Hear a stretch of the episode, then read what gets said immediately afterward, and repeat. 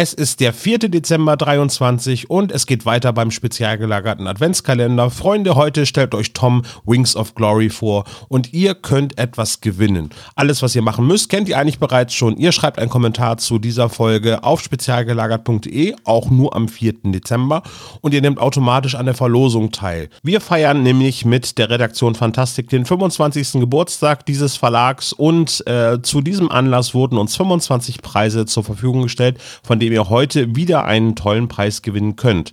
Und zwar geht es heute um den Private Eye Abenteuerband Nummer 3. Tod und andere Unannehmlichkeiten, wenn das nicht verheißungsvoll klingt, genauso wie Toms Vorstellung von Rings of Glory. Also viel Spaß dabei und bis morgen. Der spezial gelagerte Sonderpodcast.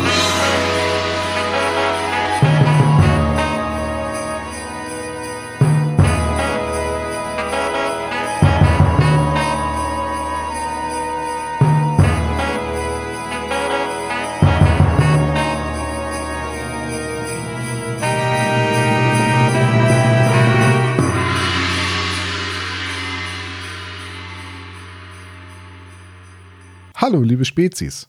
Auch dieses Jahr möchte ich euch ein altes PC-Spiel näher bringen, das heute kaum noch jemand kennt und das vermutlich die wenigsten von euch jemals gespielt haben. Heute reden wir einmal über Wings of Glory.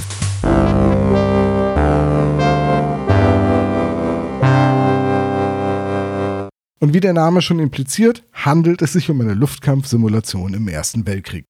Halt, halt, halt, halt, halt. Nicht abschalten. Ich verspreche, das wird interessant und es gibt auch eine Handlung in dem Spiel. Eine Geschichte voller Freundschaft, Zusammenhalt, Verzweiflung, Heldenmut und nicht zu vergessen Liebe. Naja, okay, vielleicht etwas dick aufgetragen, aber ja, all diese Dinge spielen in Wings of Glory neben Luftgefechten eine Rolle. Um euch adäquat erklären zu können, welche Bedeutung dieses Spiel für mich hat, müssen wir etwas weiter zurückgehen als die letzten Male noch bevor ich meinen ersten PC bekommen habe, hatte ich einen guten alten Commodore 64. Ja genau, den alten Brotkastencomputer. Spiele kamen in dieser Zeit noch ohne Verpackung oder Handbücher auf unbeschrifteten Disketten. Was nicht weiter schlimm war, denn lesen und schreiben konnte ich noch gar nicht so gut. Vor allem nicht auf Englisch. Eines meiner Lieblingsspiele war Blue Max, in dem man einen Doppeldecker gesteuert hat, der allerlei Bodenziele wie LKW, Geschütze, Brücken oder Gebäude bombardieren konnte und gelegentlich andere Doppeldecker abschießen musste. Weder die Grafik noch der Sound waren sonderlich realistisch.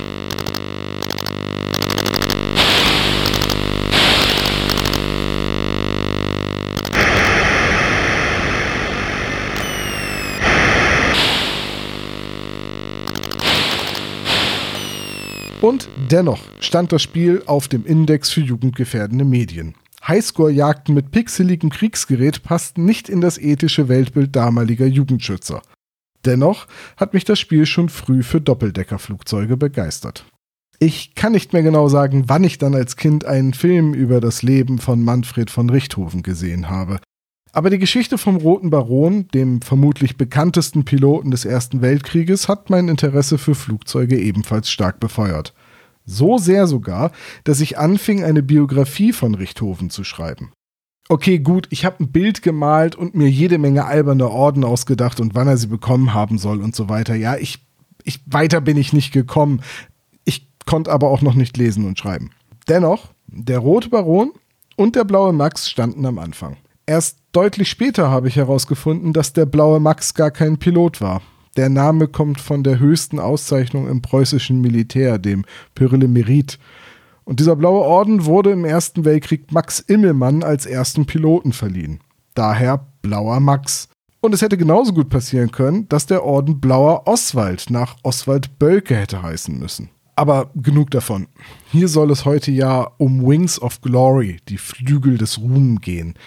Der Titel ist dabei durchaus mehrdeutig, denn als Wing bezeichnet man im angelsächsischen Sprachraum auch eine Fliegerstaffel. Und der Ruhm, naja, im Ersten Weltkrieg waren Kampfflieger regelrechte Rockstars der Propaganda. Und sie wurden zu edlen Rittern der Lüfte verklärt. Dieser Mythos von Ritterlichkeit im Kampf Flugzeug gegen Flugzeug galt auch teilweise noch im Zweiten Weltkrieg. Und versteht mich da bitte nicht falsch. Natürlich ist dieser Kampf keinesfalls heldenhaft, sondern einfach nur brutal, sinnlos und unmenschlich.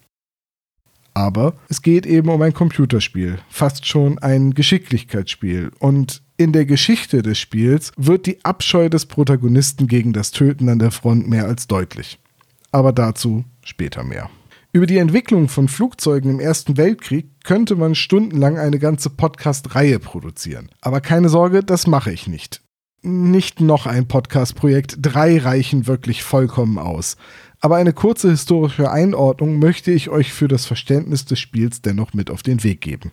Schon seit jeher werden Luftfahrzeuge, und ich sage das mit dicken Anführungszeichen, im Krieg genutzt. Auch schon vor der Erfindung des Flugzeuges, beispielsweise Lenkdrachen oder Heißluftballons. Letztere wurden im amerikanischen Bürgerkrieg von 1861 bis 1865 sowohl vom Norden als auch von den Südstaaten zu Aufklärungszwecken eingesetzt.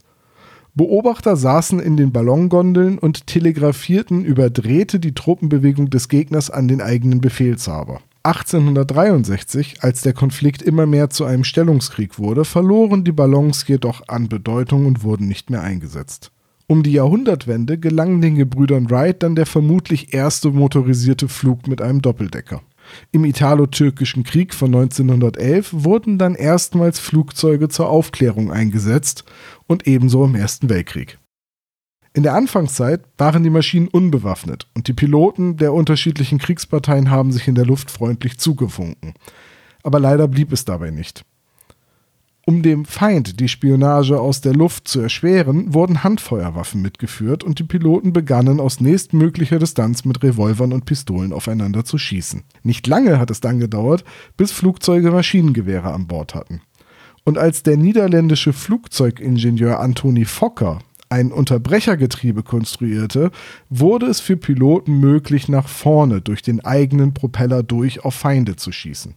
Der moderne Luftkampf war geboren und der deutsche Kurt Windkens war der erste Pilot, dem es mit einem synchronisierten Maschinengewehr gelang, ein gegnerisches Flugzeug abzuschießen. Eine durchaus zweifelhafte Ehre. Sowohl bei der Entente als auch bei den Mittelmächten wurden Piloten ausgebildet und stiegen schnell in den Rang eines sogenannten Asses auf. Das sagte man damals zu Piloten, die mindestens fünf Feinde abgeschossen hatten. Der bereits erwähnte Oswald Bölke schuf die Dikta-Bölke, einen Leitfaden zur Pilotenausbildung im Luftkampf, dessen Grundprinzipien noch heute von Bedeutung sind. Nach dem ebenfalls bereits erwähnten Max Immelmann, der später den Beinamen Adler von Lille trug, wurde sogar ein Flugmanöver benannt und so weiter und so weiter.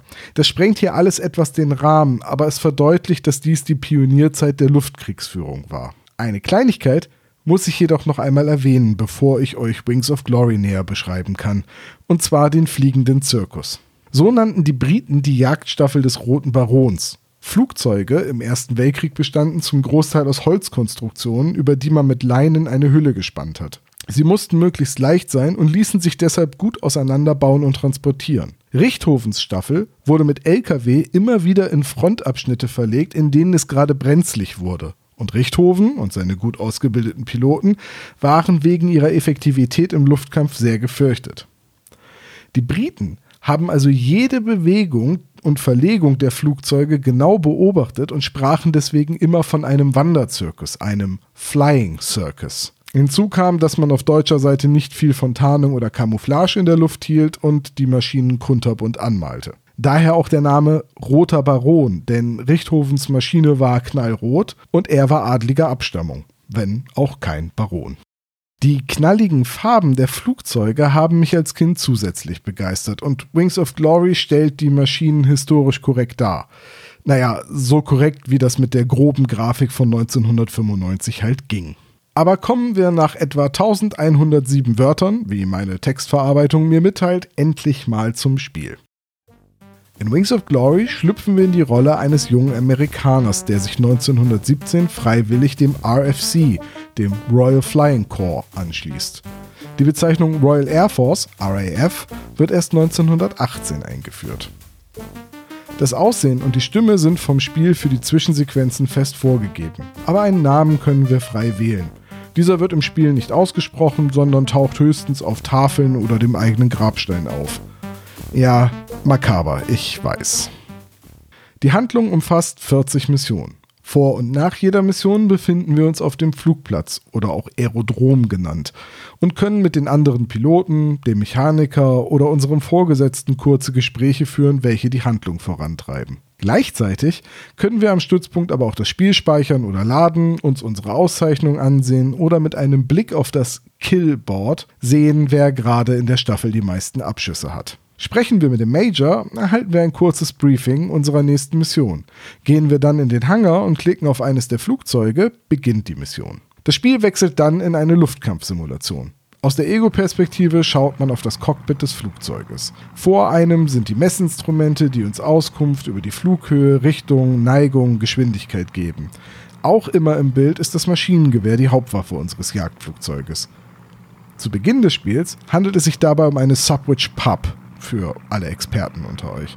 Das Abheben kann man nun manuell machen oder man überlässt dies dem Autopiloten. Den gab es zwar 1917 nicht, aber da dieser Prozess eher langweilig ist, kann man dies genau wie das Landen im Spiel automatisch passieren lassen. Das gleiche gilt auch für das Abfliegen von Wegpunkten. Solange keine gegnerischen Flugzeuge in der Nähe sind, kann man einfach per Tastendruck zum nächsten Wegpunkt springen.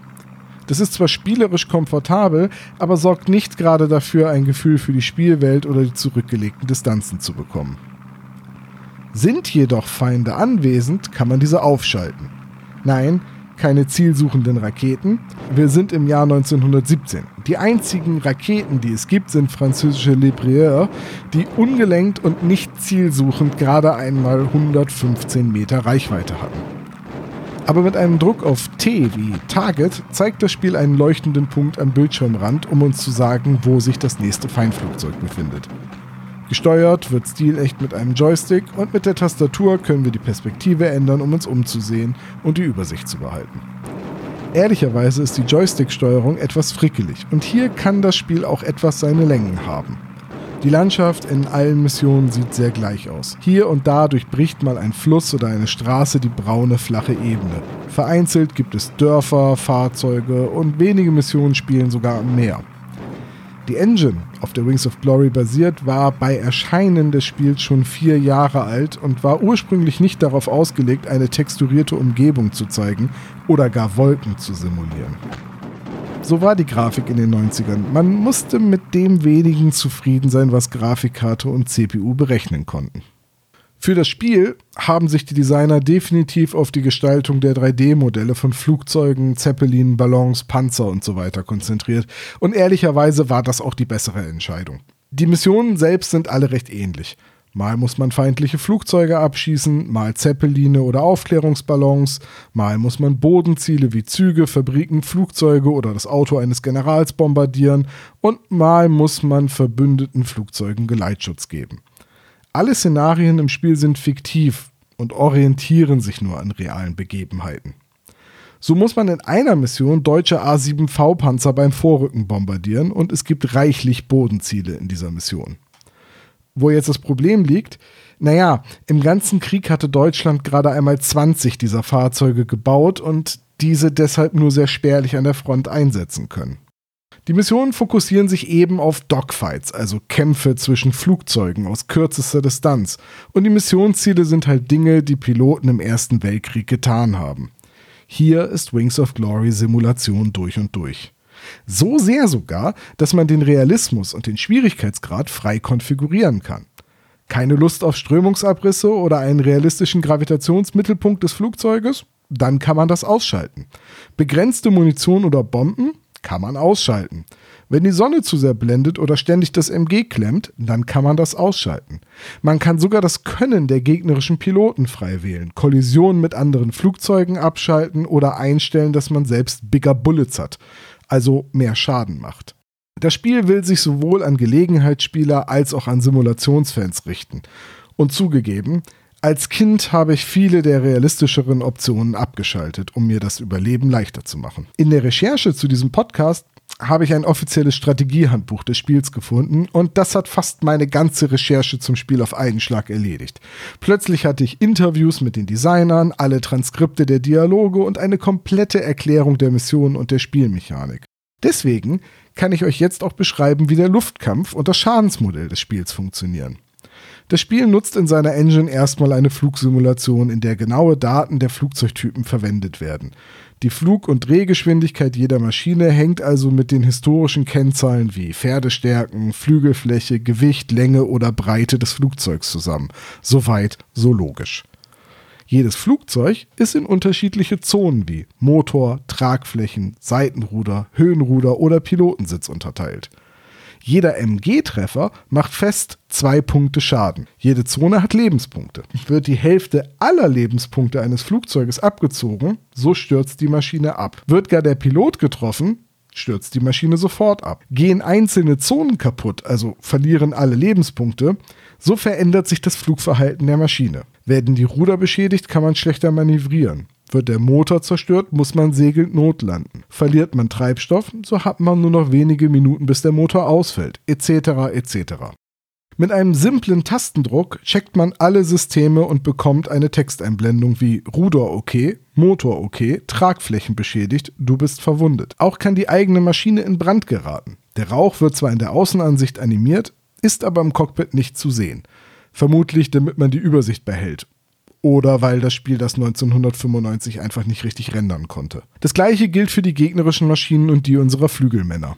Trifft man einen Feind, bekommt man ein Audiofeedback. Ein peitschendes Geräusch, das die Kugel verursacht, als sie das andere Flugzeug durchschlägt.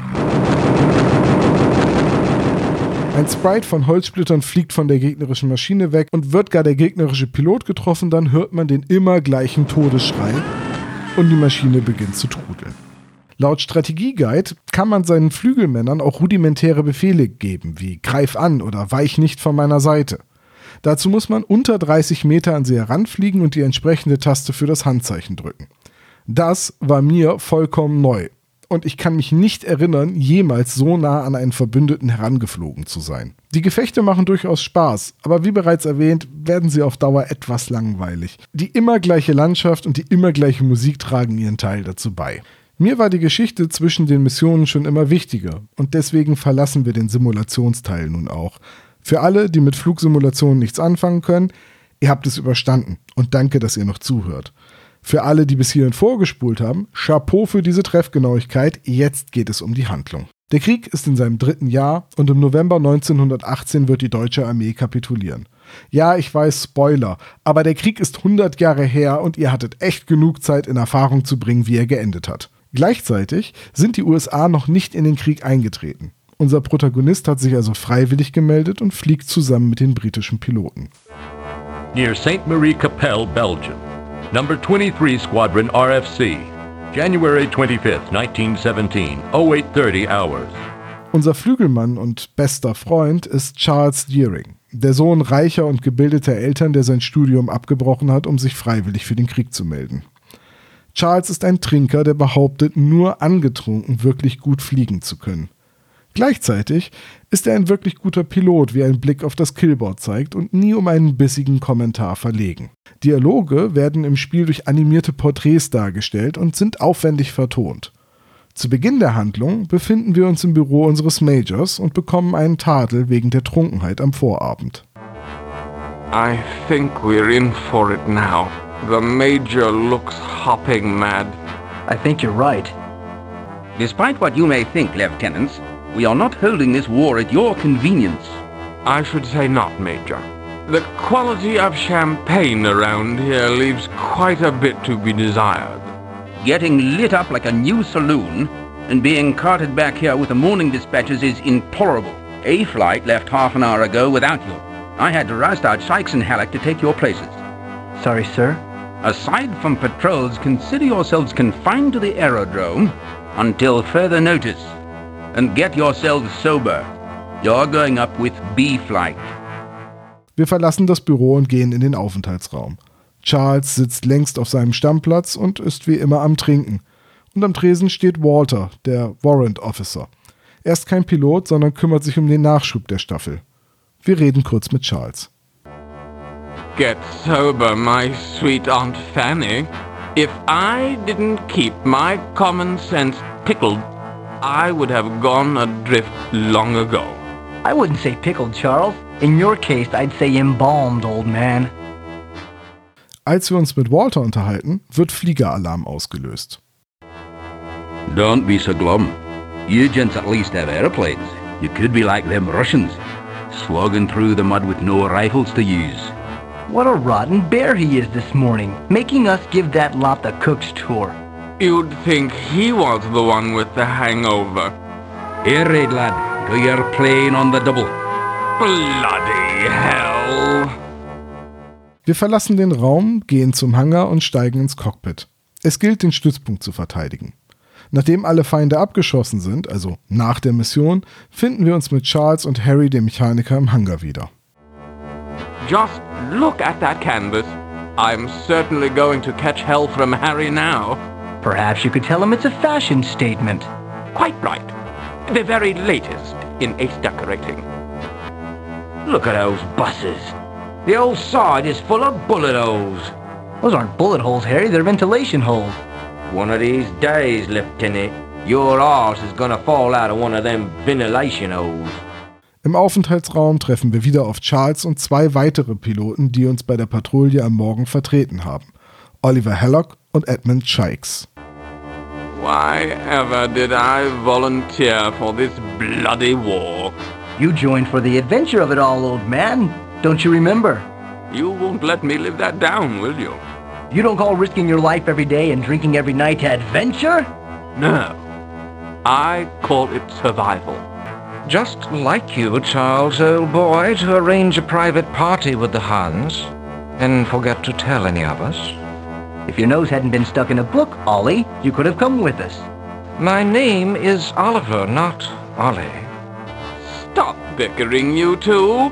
Dash it, all my head feels like an overripe melon. It's just not fair, though, chaps. Our patrol was bloody boring.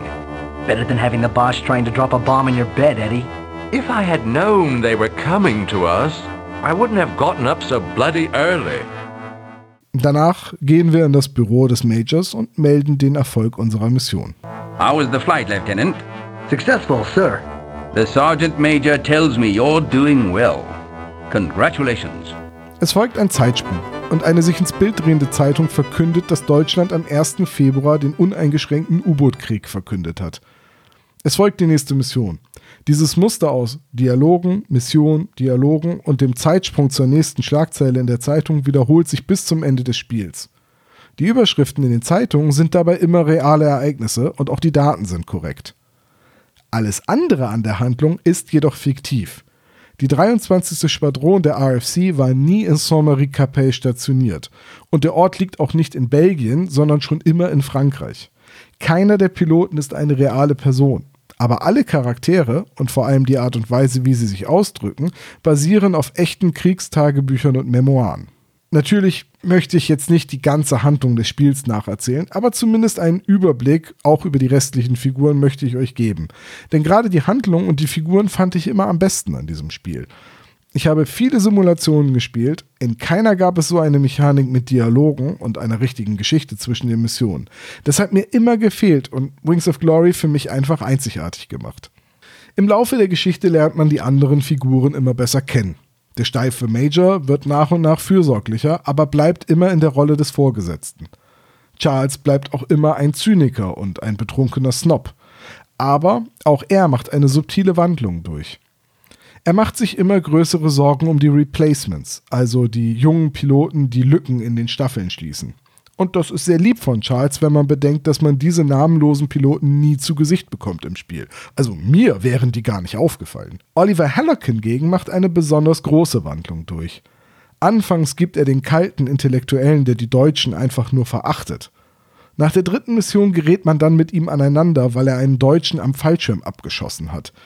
Man selbst findet diese Tat unehrenhaft und wenig ritterlich.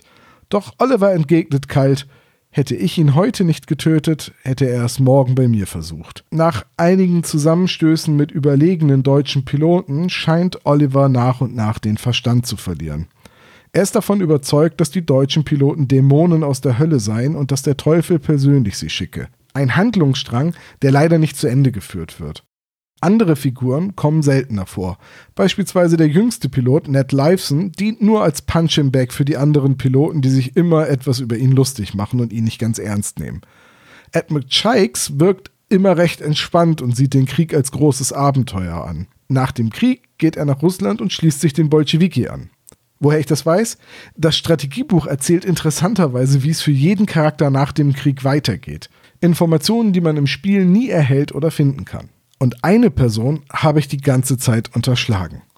Lisette. So, I shall not stay long. I have no wish to get you in more trouble with him. I just wish to know if you were all right. I'm fine, of course. It helps a great deal to see someone free of the taint of all this mess. No one is free of taint in this land, mon ami. I wish that our meeting had been under other circumstances. Lisette ist eine junge, sehr attraktive Französin, die im Dorf in der Nähe des Flugplatzes lebt. Sie ist quasi so eine Art Love Interest für den Protagonisten. Sie taucht zwischen den Missionen immer mal wieder am Flughafen auf und unterhält sich mit dem Piloten. Mit dem Protagonisten flirtet sie ganz offen, lädt ihn zu ihrer Familie zum Abendessen ein und träumt davon, einmal mit im Flugzeug zu fliegen.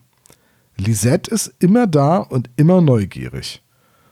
Nach der 13. Mission erfährt man vom Major, dass Lisette eine deutsche Spionin war und dass sie in unserer Abwesenheit vor ein Erschießungskommando gestellt wurde.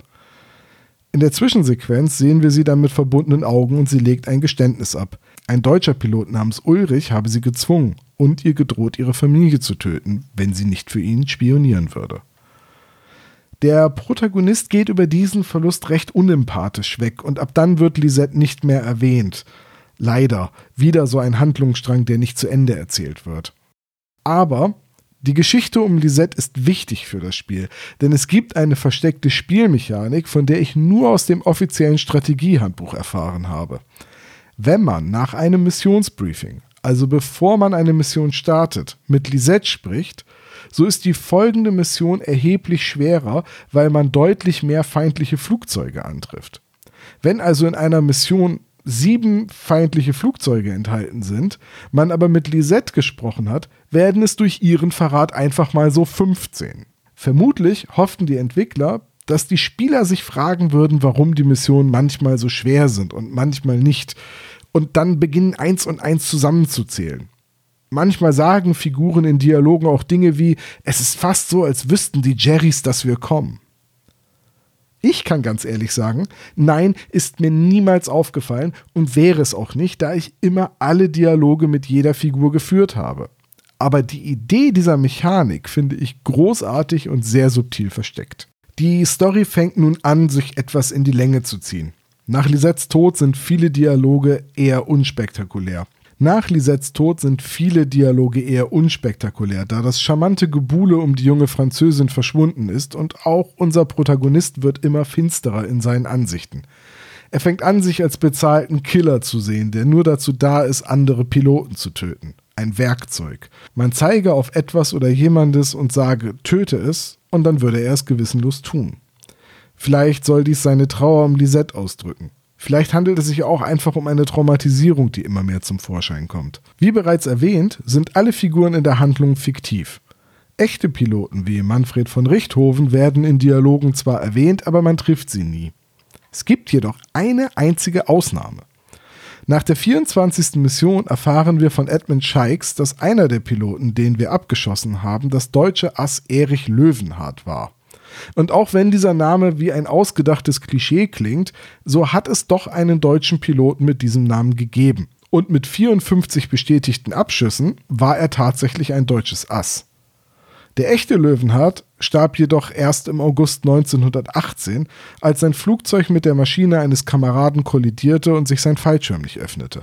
Keine Ahnung, warum die Entwickler ihn eingebaut haben oder ob es sich bei der Namensgleichheit einfach nur um einen großen Zufall handelt. Für die nächste Mission werden Charles und der Protagonist voneinander getrennt. Beide sind die besten Piloten der Schwadron und sollen daher jeweils eine Staffel befehligen. Charles soll mit seinen Flügelmännern die Deutschen ablenken, während unsere Staffel eine Fabrik bombardiert. Nach der erfolgreichen Mission landen wir und gehen in den Aufenthaltsraum. Wir bitten Walter, uns einen ordentlichen Scotch einzuschenken, und dieser entgegnet, dass der Major uns dringend sprechen will. Wenn wir von dort wiederkämen, hätte er eine ganze Flasche für uns.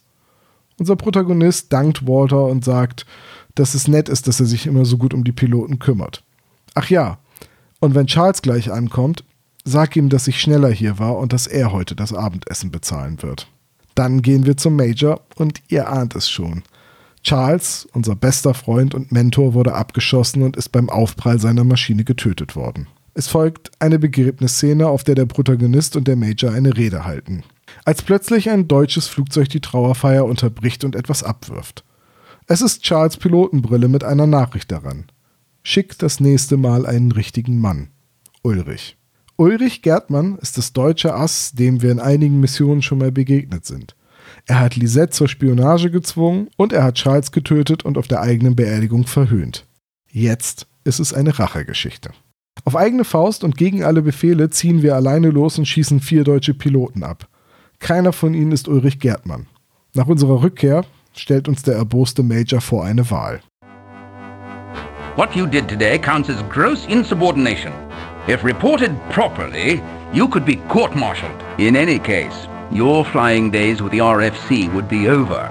Or I could accord this to battle fatigue, meaning a mental review and mandatory rest and recuperation. Or I could arrange to have you transferred, say to an American squadron near Verdun, where an ambitious German ace has just been transferred. A certain German ace that tried to make me a landowner like Charles today? But how did you find out? I have sources in HQ who owe me certain favors. Then, Major, I regret to inform you, I wish to be transferred to an American Aero wing. I understand. We shall hate to lose you, but it has been a pleasure serving with you. The pleasure has been all mine, sir. And Major, I'll unload a coil into that bastard for you. When I catch him. Wir wechseln den Standort und lernen die neuen Piloten kennen. Die naiven, unerfahrenen und dümmlichen Amerikaner. Sie alle halten den Protagonisten für einen Snob, der zu lange unter den Tommys gelebt hat und deswegen kein richtiger Amerikaner mehr sei. Gleichzeitig haben sie wegen der vielen Abschüsse und Auszeichnungen, die man im Spiel bis hierhin zwangsläufig gesammelt haben muss, aber auch eine Menge Ehrfurcht vor dem Protagonisten. Die Amis werden immer umgänglicher. Der Major besteht sogar darauf, dass man ihn mit Ken anspricht und das formelle Sir oder Major weglassen soll. Die amerikanischen Missionen sind alle etwas langweilig und wenig originell. Fast alle Dialoge drehen sich nur darum, dass die Amis noch unerfahren seien oder eben um Ulrich Gerdmann und wo dieser Bluss ist. Erst gegen Ende des Spiels wird es nochmal originell. Der junge Pilot Jimmy hat einen Crowd zur Notlandung hinter feindlichen Linien gezwungen. Oberleutnant Gerhard ist ein echt umgänglicher Typ. Er betont, dass seine Staffel die Kriegsgefangenen immer sehr gut behandelt habe, aber dass es abscheuliche Verbrechen vermutlich auf beiden Seiten gäbe. Tatsächlich freundet sich der Protagonist mit Gerhard sogar an. Sie gehen zusammen etwas trinken, bevor der Oberleutnant in ein Kriegsgefangenenlager abtransportiert wird. Die Amerikaner zeigen sich überrascht, doch unser Protagonist betont, dass er die Deutschen per se nicht hasst, nur Ulrich Gerdmann. So kommt die amerikanische Staffel dann in den Besitz eines deutschen Dreideckers, einer Fokker DR-1, eben jener Maschine, die auch der Rote Baron geflogen hat. Man kann dieses Flugzeug nach seiner Instandsetzung für die letzten zwei Missionen nutzen. Einmal fungiert es dabei als trojanisches Pferd und wir können unbehelligt an eine deutsche Fabrik heranfliegen und diese bombardieren. Solange man in dieser Mission nicht zuerst schießt, ignorieren einen die deutschen Piloten und Luftabwehrgeschütze. Eine nette kleine Mechanik, die extra für diese Mission eingebaut werden musste. Die 40. und letzte Mission spielt kurz nach dem vereinbarten Waffenstillstand im November 1918. Die Waffen an der Westfront schweigen, doch Ulrich Gerdmann hat uns zu einem direkten Duell gefordert. Er fliegt eine Fokker D7 und wir haben die Wahl zwischen einer Spad 13 oder eben der Fokker DR1. Die D7 war übrigens auf alliierter Seite sehr gefürchtet. Es ist der einzige Flugzeugtyp, der explizit in der Waffenstillstandsvereinbarung genannt wurde. Es wurde wortwörtlich verlangt, dass alle D7 unmittelbar auszuliefern seien. Naja, äh, zurück zum Spiel. Hat man diese sehr schwierige Mission erfolgreich beendet und Ulrich Gerdmann abgeschossen, kehrt man zur Basis zurück und der Krieg ist endgültig vorbei. Bevor es jedoch nach Hause in die Staaten geht, besucht der Protagonist noch einmal das Grab von Charles Deering und lässt das eigene Victoria-Kreuz für ihn da.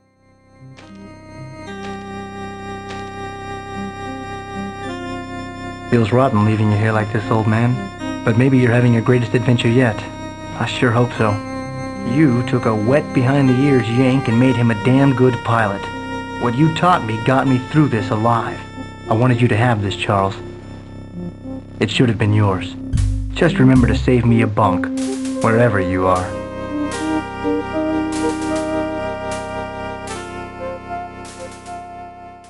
Dann folgen die Credits und es gibt Musik.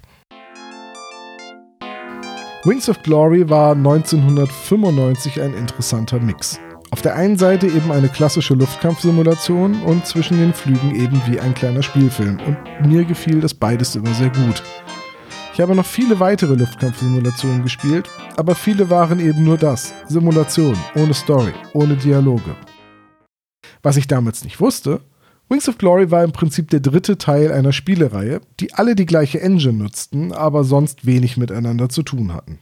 Leider konnte ich für diese zweite Reihe kein Interview führen, aber glücklicherweise fanden sich alle Informationen, die ich benötigte, hinten im Strategiehandbuch. Die Autoren haben alle Entwickler von Origin interviewt und diese geben bereitwillig Einblick in die Entstehung von Wings of Glory. Die Rolle des Produzenten bei Origin hat Warren Spector übernommen. Den Namen habt ihr vielleicht schon einmal gehört. Er ist der kreative Kopf hinter System Shock oder eben seinem Opus Magnum, dem ersten Deus Ex. Spectre gibt im Interview an, schon seit seiner frühesten Kindheit ein Fan von Doppeldeckern gewesen zu sein und dass er ein C64-Spiel namens Blue Max sehr viel gespielt habe. Na, fällt euch was auf? Erinnert ihr euch noch, wie ich eingangs meinen Zugang zu Wings of Glory beschrieben habe? 1993 erschien bei Origin die Kampfjet-Simulation Strike Commander. Spieldesigner war hier Chris Roberts und den wiederum kennt ihr als den Produzenten der Wing Commander-Reihe. Oder vielleicht auch von seinem seit zehn Jahren in der Entwicklung befindlichen Spiel Star Citizen, das vermutlich niemals erscheinen wird, aber das ist ein anderes Thema für einen anderen Tag. Spectre sah Strike Commander und sagte zu Roberts, Hey Chris, tolles Spiel mit einer tollen Engine und einer super Grafik. Aber ist es nicht total schade, dass die ganze Action mit so riesigen Distanzen abläuft? Man sieht ja gar nicht, worauf man seine Raketen abfeuert. Und vom eigenen Cockpit hat man irgendwie auch nichts. Wir sollten ein Spiel mit Doppeldeckern machen. Und so kam es dann auch. 1993 begann die Arbeit an Wings of Glory. Spectre pitchte den Bossen seine Idee und durfte sich für eine Demo, also einen kleinen Prototypen, ein kleines Team zusammenstellen. Für Spectre war das ein Glücksfall. Seit Red Baron 1991 gab es keine Simulation im Ersten Weltkrieg mehr. Sein Spiel würde also in eine Marktlücke passen. Gleichzeitig war eine Flugsimulationsengine im Unternehmen bereits vorhanden und er hatte echt Ahnung von der Thematik. Bei Origin war gerade das Spiel Serpent Isle fertig geworden. Spectre konnte also einige Grafiker von seinem vorherigen Team übernehmen. Als Projektleiter holte er sich den Programmierer Bill Baldwin ins Team. Bill kannte die Strike Commander Engine und hatte schon die Weltraumschlachten bei Wing Commander programmiert. Dieses Mal würde er jedoch vor allem das Team verwalten und sehr wenig programmieren. Erst als die Tests der frühen Alpha-Version durchgeführt waren, und das Beheben von Programmierfehlern begann, ja, das hat man früher gemacht, bevor man das Spiel verkauft hat, fand Baldwin die Zeit, an Wings of Glory mitzuprogrammieren. Ist euch eigentlich aufgefallen, dass ich die ganze Zeit immer den vollen Titel, also Wings of Glory, sage und das nicht irgendwie verkürze? Es geht nicht. Wings ist ein anderes Spiel mit ähnlicher Thematik von Cinemaware Glory ist ein Bürgerkriegsfilm mit Matthew Broderick und Wok ist eine hohe, durchgehend gewölbte Pfanne der chinesischen sowie der süd- und südostasiatischen Küche. Egal, zurück zur Entwicklung. Der nächste wichtige Entwickler war John Talley. Er war zu der Zeit gerade frisch zu Origin gekommen und war vorher Softwareentwickler für Flugsimulationen bei McDonnell Douglas. Und was damals noch keiner wusste, ausgebildeter Luftfahrtingenieur. Er sah die Strike Commander Engine kurz an, sagte ja gut, okay und korrigierte diverse Fehler in der Physiksimulation und überarbeitete die Engine grundlegend für Wings of Glory, also VOG. Ist, ist auch egal, mach weiter, Tom. Spectre war klar, dass er den Fokus der Handlung auf einen Amerikaner legen wollte, der zuerst bei den Briten fliegt und später zu den Amerikanern versetzt wird. Eine gewisse Form von Chauvinismus sei also laut Spectre nicht von der Hand zu weisen. Die Handlung sollte im letzten Kriegsjahr spielen vermutlich um diverse technische Innovationen der ersten Kriegsjahre nicht einbauen und berücksichtigen zu müssen. Für die Handlung und das Missionsdesign wurden Lisa Smith und Bruce Adams an Bord geholt. Übrigens sind das beides Namen, die unfassbar schwer zu recherchieren sind. Es gibt so viele Lisa Smith da draußen, sogar die Videospieldatenbank Moby Games kommt durcheinander. Lisa Smith war 1995 Autorin und 2009 Production Baby bei Call of Duty. Also ein Kind, das jemand im Team von Call of Duty während der Entwicklung bekommen hat. Das ist natürlich nicht die gleiche Lisa Smith. Und deswegen kann ich bei keinem der gelisteten Spiele sagen, ob sie nun beteiligt war oder nicht. Jedenfalls. Smith und Adams fingen an, tonnenweise Bücher, Memoiren, Tagebücher, technische Zeichnungen etc. zu sichten. Und alles nur, um ein Gefühl für die damalige Ära zu bekommen. Smith war es wichtig, dass die Charaktere den Slang und die Fachbegriffe von Piloten aus dem Weltkrieg sprechen, und sie beharrte darauf, selbst als die Qualitätstester, ja, sowas gab es mal bei Spielen, ihr rückmeldeten, dass sie teilweise nicht verstehen würden, was die Figuren im Spiel sagen. Ihr war es ebenfalls wichtig, den Ton richtig zu treffen. Und das bedeutete eben auch den damaligen Rassismus und die Herabwürdigung des Feindes zu thematisieren. Es wird also von Bosch, Jerrys, vereinzelt von Crowds gesprochen. Die Briten werden abfällig Tommys genannt und die Amerikaner sind eben Yanks. Zugegeben, manchmal sind Smiths Dialoge etwas schwer zu folgen. Oder wüsstet ihr jetzt spontan, was ein Doughboy, also ein Teigjunge ist? Adams hat sich dann vor allem um den Gameflow gekümmert. Von ihm stammt die Idee, dass man einzelne Orte auf dem Stützpunkt ablaufen kann, wo man das Spiel speichert, wo man Charaktere trifft, etc. etc. Erstaunlicherweise haben die Entwickler auch mit echten Karten und modernen Faltplänen von Frankreich gearbeitet und versucht, die Landschaft so akkurat wie möglich abzubilden. Etwas, das bei dem braunen Pixelbrei unter dem Flugzeug kaum auffällt. Hm, brauner Pixelbrei aus dem Wok. Okay, das war jetzt der letzte Wok-Witz. Versprochen. Der Technical Design Assistant Dave Beyer beschreibt diese Aufgabe der Kartenplanung als furchtbar frustrierend. Es gab keine vollständigen alten Karten der Region. Ständig mussten Missionen wegen Flugreichweiten oder Problemen mit dem Maßstab des Spiels umgeplant werden. Er fing immer wieder von vorne an, die Karten zu zeichnen und zu übertragen. Und ganz ehrlich, das hätte er sich sparen können. Durch den Autopiloten zwischen den einzelnen Wegpunkten und die geringe Auflösung des Bodens merkt man eh nicht, wo man gerade ist. Und Orientieren an Dörfern oder Hügeln geht halt auch nicht. Vor allem, weil es nicht mal Hügel gibt. Der Fußboden ist einfach komplett flach. Er ist also das komplette Gegenteil von Pfannen, die vor allem im südostasiatischen Raum Verwendung finden. Als Grafiker und Art Director verpflichtete Spectre schließlich Whitney Iris. Der und seine untergebenen Grafiker kannten zwar die Software nicht, mit der die Texturen auf die 3D-Modelle gelegt wurden, aber sie brachten sich das autodidaktisch in kürzester Zeit bei und legten dann den Fokus darauf, die bunten Farbschemata der Flugzeuge möglichst korrekt vom Quellmaterial ins Spiel zu übertragen. Den Großteil seiner Zeit verbrachte Iris jedoch damit, kopfschüttelnd in Meetings mit dem Designteam zu sitzen. Immer wieder musste er sagen, nein, kein Platz dafür, keine Zeit oder nein, kein Geld. Er sagt, der enge Entwicklungsrahmen und der enorme Zeitdruck, eine spielbare Demo zu produzieren, zwangen die Designer und die Autoren dazu, immer mehr Elemente aus der Handlung rauszuwerfen und sich vor allem auf die umsetzbaren Dialoge zu konzentrieren. Eigentlich war sogar geplant, dass man Lisette im Dorf besuchen konnte. Die Szene musste gestrichen werden. Stattdessen gibt es aber eine Zwischensequenz für die eigene Beerdigung, nachdem man abgeschossen wurde. Und die sieht man nur dann, wenn man nach dem Absturz auf Weiter statt auf Neustart klickt. Also wer macht denn das? Man lädt doch einfach neu und versucht die Mission nochmal. Genau das Gleiche gilt auch für das Kriegsgericht mit anschließender Erschießung, wenn man absichtlich die eigenen Flugzeuge abschießt und dann landet, als wäre nichts gewesen. Dafür haben sie im Spielplatz, aber nicht für Lisette, komische Prioritäten, aber naja. Nach der Entwicklung kam das Testen. Die Qualitätstester haben dann lauter Dinge ausprobiert, die ein normaler Spieler vermutlich niemals machen würde, nur um zu sehen, ob die Programmierer diese Eventualitäten bedacht haben. Beispielgefällig? Okay, in einer Mission muss man einen Bomber eskortieren. Nachdem dieser seine Bombenlast abgeworfen hat, begleitet man ihn zu seinem Rollfeld zurück. Die Programmierer sind davon ausgegangen, dass die Spieler dann ihre Maschine einfach landen und die Mission erledigt ist. Die Tester hingegen wollten rausfinden, was eigentlich der Bomber macht, wenn man nicht zuerst landet. Also sind sie in der Luft geblieben und haben den Bomber beobachtet. Es stellte sich heraus, dass dieser nicht programmiert war zu landen. Stattdessen hat er einfach weiter seine Runden um den eigenen Flugplatz gedreht und nach 20 Minuten des Kreisens fing er Feuer und stürzte ab. Mission gescheitert. Sowas ist natürlich unrealistisch und musste deswegen geändert werden. In der finalen Fassung der Mission landet der Bomber also regulär, um diesen Fehler zu vermeiden. Wings of Glory kam parallel auf Englisch, Deutsch und Französisch auf den Markt. Zwar blieb die Synchronisation immer Englisch und wurde nur untertitelt, aber dennoch stellte diese parallele Entwicklung des Teams vor einige große Hürden. Nach rund 18 Monaten der Entwicklung kam das Spiel dann 1995 heraus. Und die Fachpresse war geteilter Meinung. Manche Zeitungen überschlugen sich regelrecht mit Lob für die Grafik, die Story und die herausragende Simulation. Und in anderen Zeitungen wurde das Spiel regelrecht verrissen. Ich möchte hier einmal den legendären Spielejournalisten Boris Schneider-Jone aus der PC Player 295 zitieren. Normalerweise kann man sich bei Origin wenigstens auf die Story verlassen. Was hier aber abgeliefert wurde, macht keinen Spaß. Der smarte Amerikaner, der versoffene Snob, der arrogante Rassist, Klischee reiht sich an Klischee.